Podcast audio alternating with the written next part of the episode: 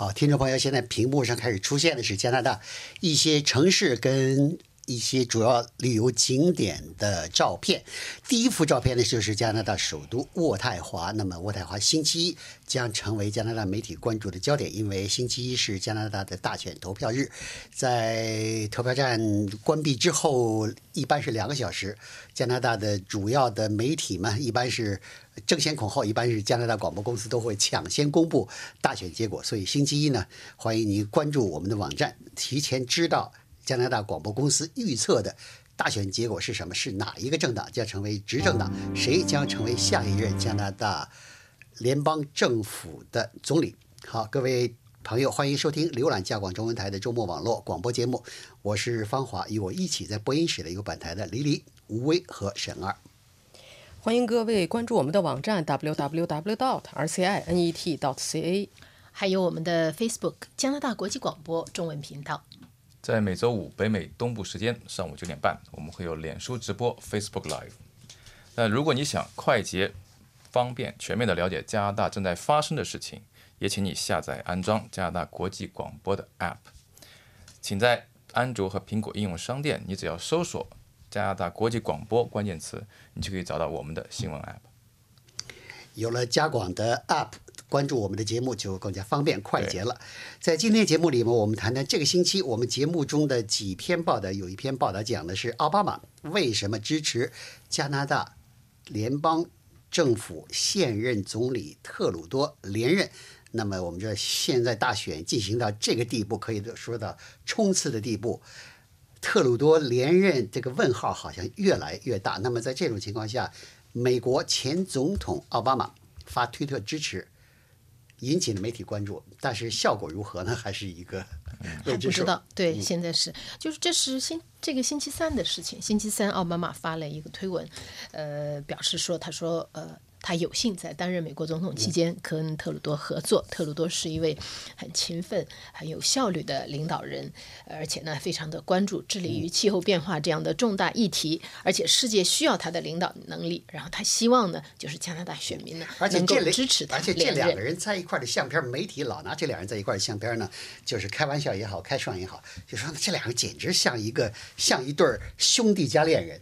他们他们之间的私交确实是很好。这个从你们这个，就是说可以说是在世界领导人当中呢，是属于就是说合得来的这种，就是比较合得来的。这个你从他们的这个身体语言，你也能够看得到。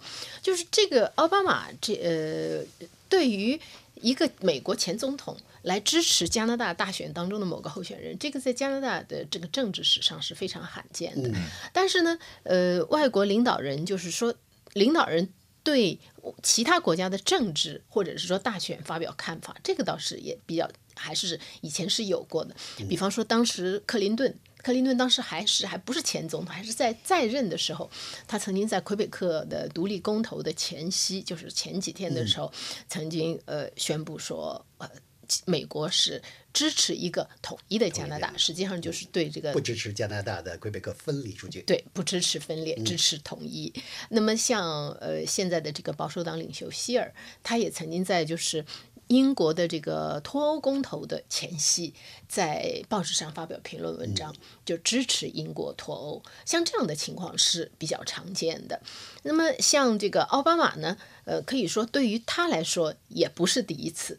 他曾经在二零一六年十一月，当时他已经快要卸任了。那他最后一次出访欧洲的时候，在德国柏林，他曾经就是在跟接受媒体访问的时候，表示支持德国总理默克尔连任。嗯，说他如果是德国人的话，他就会投默克尔一票。后来。默克尔还是连任了，连任了。二零一七年五月那个时候他已经卸任了，他专门呃做了一段视频发表在他的推特上，支持当时是法国大选，支持马克龙。那么这一次呢，就是他支持的是呃特鲁多。那么奥巴马支持德国总理、法国总统，这两个人都连任了。如果这一次特鲁多也连任，那么他的这个支持的呃所谓的效率还是很高的。但如果这次特鲁多下马了，那么他的这个推特支持的效果就要打了折扣了。嗯，这个倒是，我觉得他的那个支持吧，倒不是说看谁能够要支持这个连任几率大的人，他才支持。他就表达自己观点。他不是他，他是有选择的，就是可以说，呃，利用这个 CBC 的这个嗯议会事务记者，议会事务记者惠利他的这个说法，就是说可能他。释放出来的信息就是说，现在的这个大选，各个国家的大选，已经不是单纯的一个国家的内政了，它是国际政治的一部分。它是国际政治的一部，这个也确实是，就是一个国家谁当选谁不当选，对于这个国家的敌对国也好，盟国也好，都会有很大的影响。那么在嗯，奥巴马他在呃卸任以后呢，他确实一直在利用他的在国际上的声望也好，还有他发声的平台也好，来支持一些就是他认为值得支持或者说跟他立场相近的这样的领导人，默克尔也好，马克龙也好，还有特鲁多也好，都是七国集团的。成员国的领导人，而且立场都是中间偏左，就是在气候变化问题上也好，还有就是在多边主义、多边合作上面也好，跟他是立场相近的。当然，这个就是刚才你说到，呃，嗯，他这个支持是不是会有会有效果？现在还看不出来。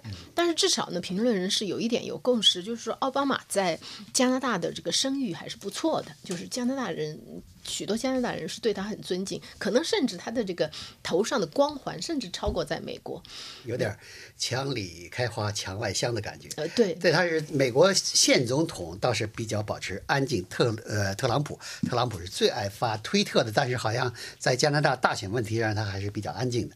那么，美国的一些研究好像显示，至少在美国国内，所谓的名人效应对拉票的名人效应呢，呃。并实际上并不大。那么就是看看这一次奥巴马，呃，好像为加拿大现任总统、现任总理特鲁多点赞，到底有没有效果？我们下了一个下个星期一就会知道了。还有一个题目是讲的是大麻合法化一周年了。那么一周年之后呢，又加拿大又迈了一步，现在呢，能吃的大麻也合法化了。是这样的，我们都知道十月十七号这个日子，也就是昨天的星期四，可以说是在加拿大是一个有历史意义的日子。那么今年的十月十七日呢，就是正好就是加拿大实行这个休闲大麻合法化一周年。那么在这一周年之际呢，加拿大又往前迈了，就是大麻合法这迈了第二步。看看这个对。这个点心多诱人呐，里边加点大麻，吃起来效果不一样了。看着跟一般的点心没有什么不一样啊，所以呢，昨天也就是二零一九年的十月十七日呢，加拿大又实行了这个叫大麻食品合法化。那么很多人就会问了，那么大麻食品都是到底都是哪些产品都可以合法化了？那么根据昨天实施的新法规呢，一个是就是含大麻的、注入大麻的这些，像刚才的饼干呐、巧克力啊、brownie 那些小小蛋糕啊。等等，这些都合法化。还有呢是大麻提取物，还有呢是还有一种外用的产品，含大麻的洗发液、面霜、膏，这些也都合法了。那么在这种情况下呢，就是说范围是非常广泛的。但是呢，加拿大卫生部也做了一些规定，就比如说你含大麻的食品当中，你不能再加酒精，就是你不能混起来。就比如说食品已经有大麻了，然后你不能说，比如说饮料。已经有达摩里边有再加酒精，这就不行。然后还有一些呢，就比如说一些大麻的提取物里边，你不能加入这个尼古丁，就不能混起来。啊，呃，这些还是有规定的。哎，这个意思就是说呢，制造商不给它混起来，你自己要愿意混的话，你自己混，你自己混。对这边这边有香烟，有大麻，或者那边在摆着酒，你各种各样愿意怎么混。你自己怎么？但是生产商是不能做。那么现在很多人就问了，说，那么昨天大麻合法化了，那么我要是今天去大麻店去买的话，能不能买到这些吃的东西？答案呢是买不到，为什么呢？就是加拿大的这个大麻食品合法化的法规从昨天实施呢，实际上指的也是生产商从昨天十月十七号开始才刚开始可以生产。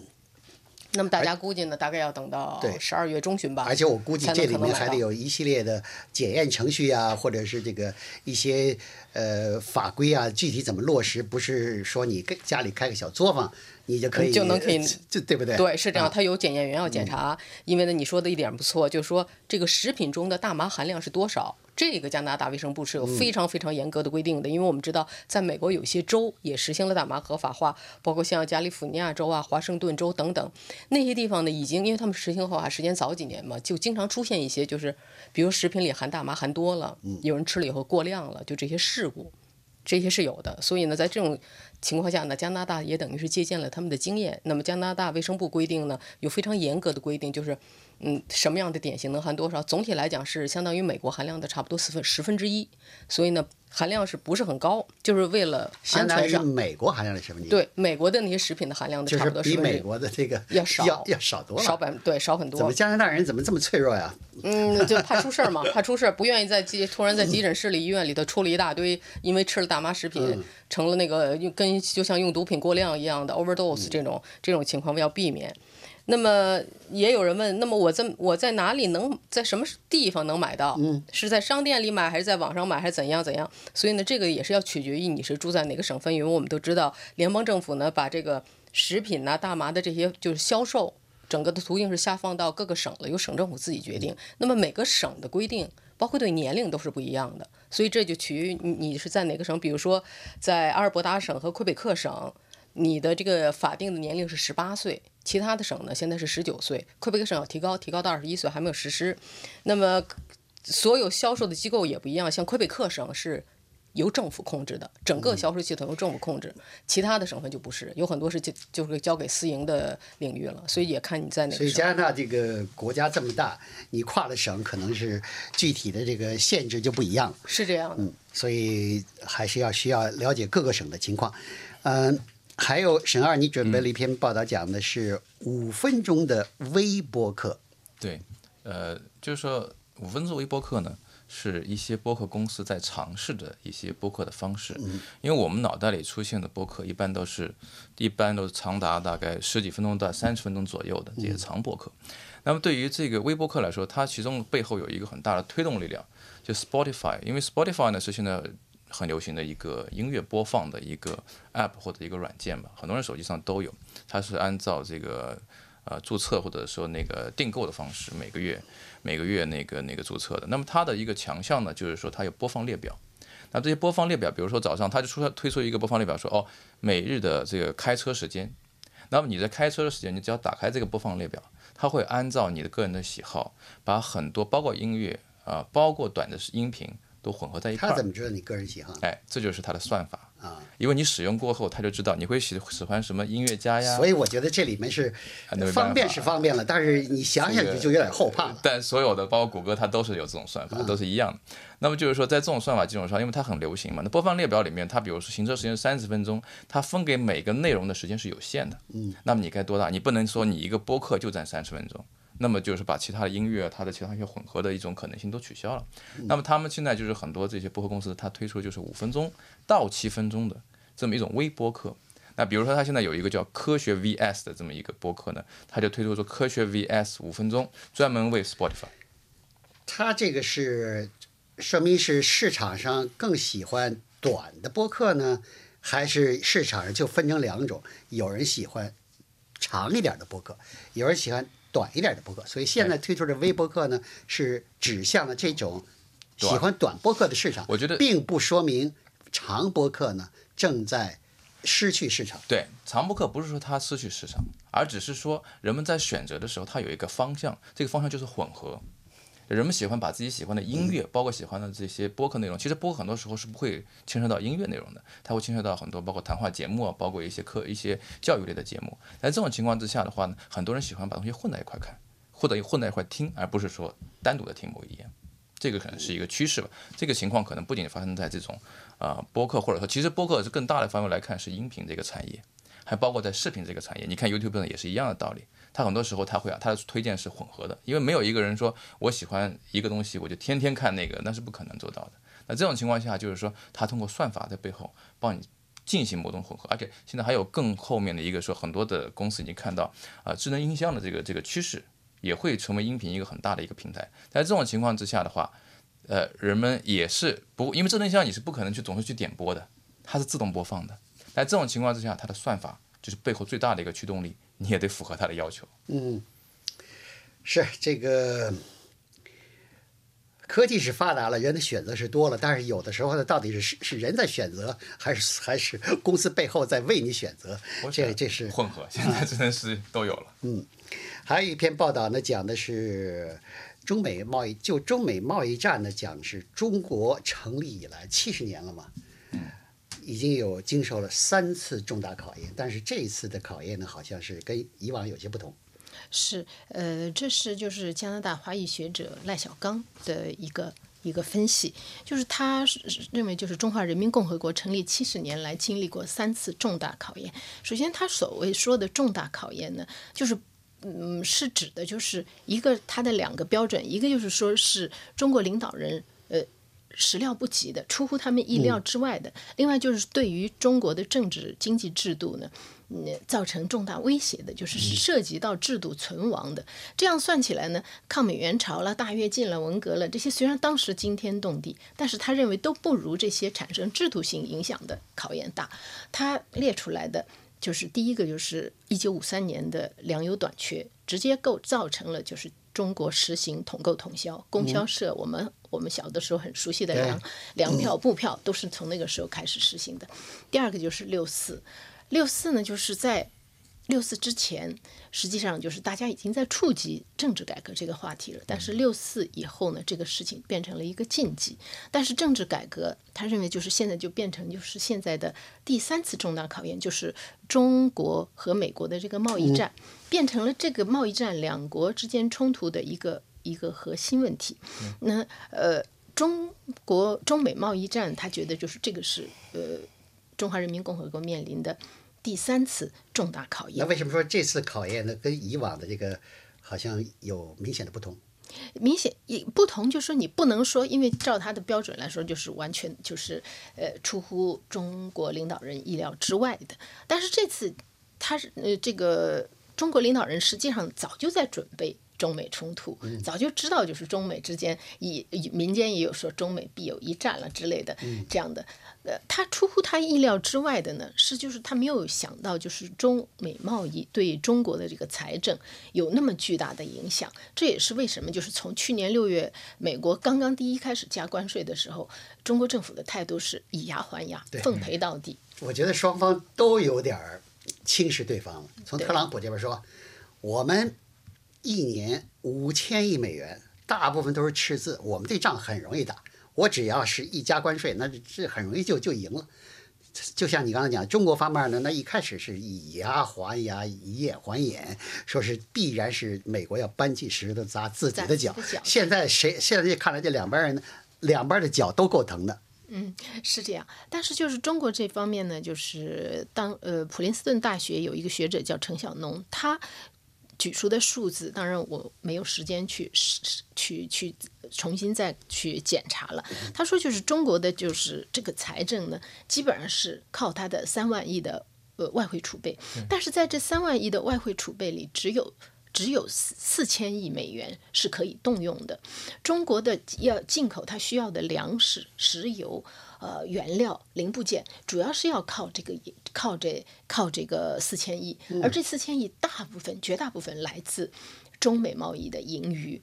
那么在这种情况，就是如果一旦这个盈余没有了，实际上它的这个它的这个财政的这个状况就受到了就受到了很大的这个冲击，至少是这样。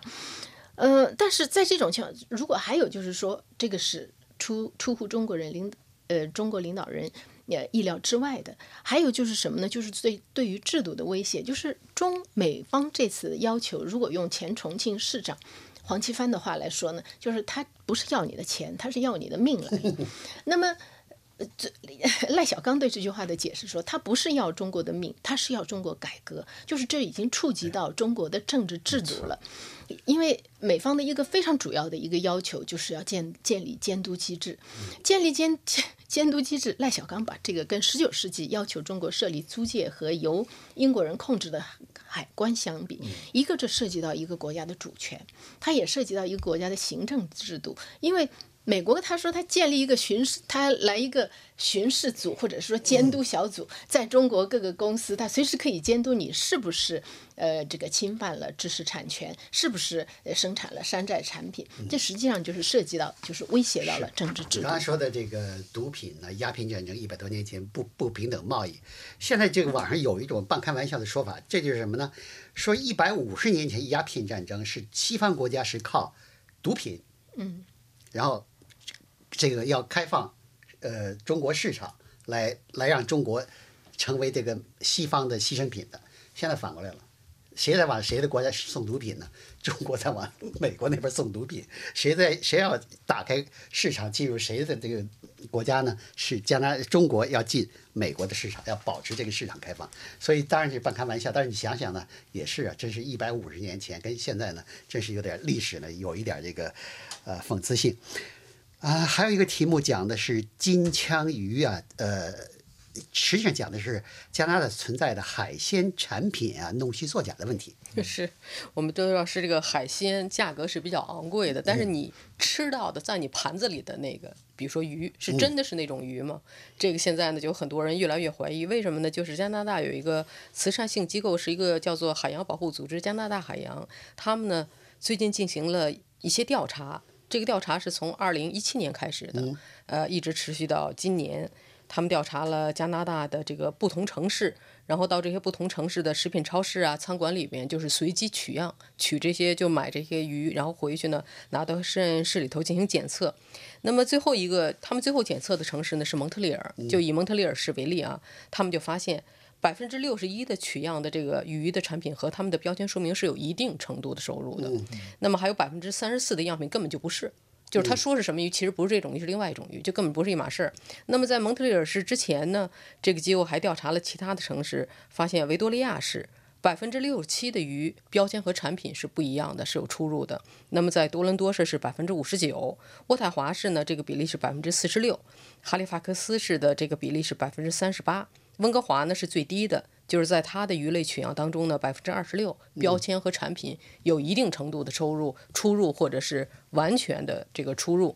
那么专家们说呢，一个问题就是因为加拿大人，你知道他有时候卖鱼，他不是按那个整条鱼卖，他是卖按鱼片儿。嗯，他切开鱼片儿了，你只能看到的是那个鱼片儿的颜色，对，皮也没了，那皮也没了，什么也没。脑袋没了，尾尾巴也没对，所以你要是真是想，就就确实是就很很难很难，就是确定。就是你自己买很难确定，你去餐馆，人家端上来那个 端上端上做好了以后，你更难除非你这个人呢是味觉是特别的敏感，你能够尝出是是还是不是，否则的话。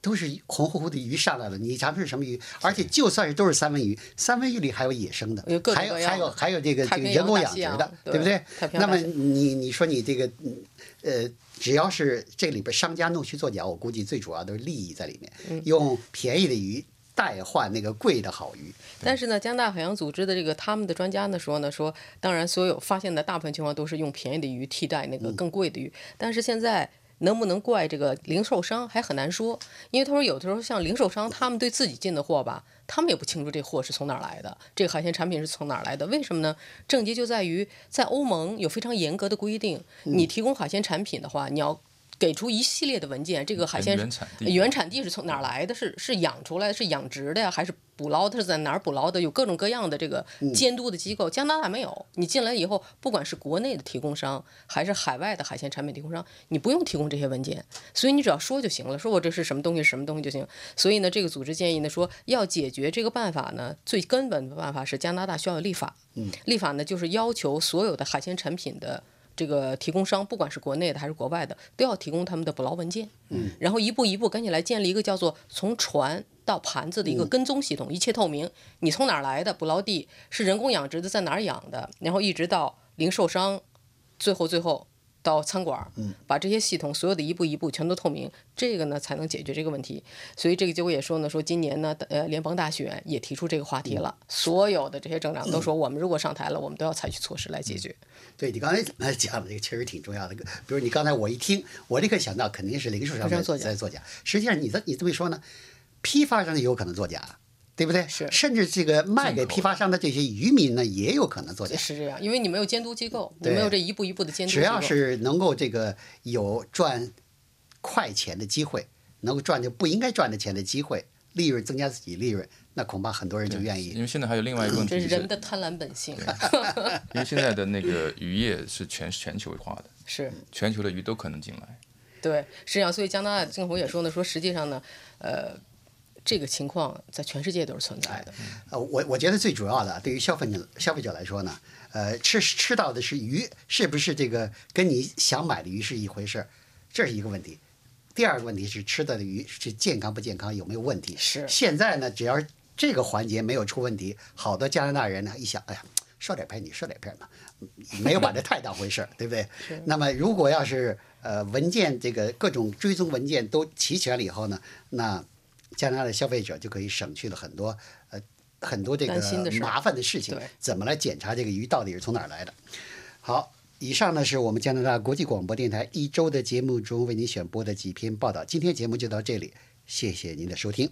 欢迎网友和听友发表评论和看法。我们的电子信箱是 china at r c i n e t dot c a。我们的新浪微博是加拿大国际广播中文。祝您健康愉快，我们下次见不见？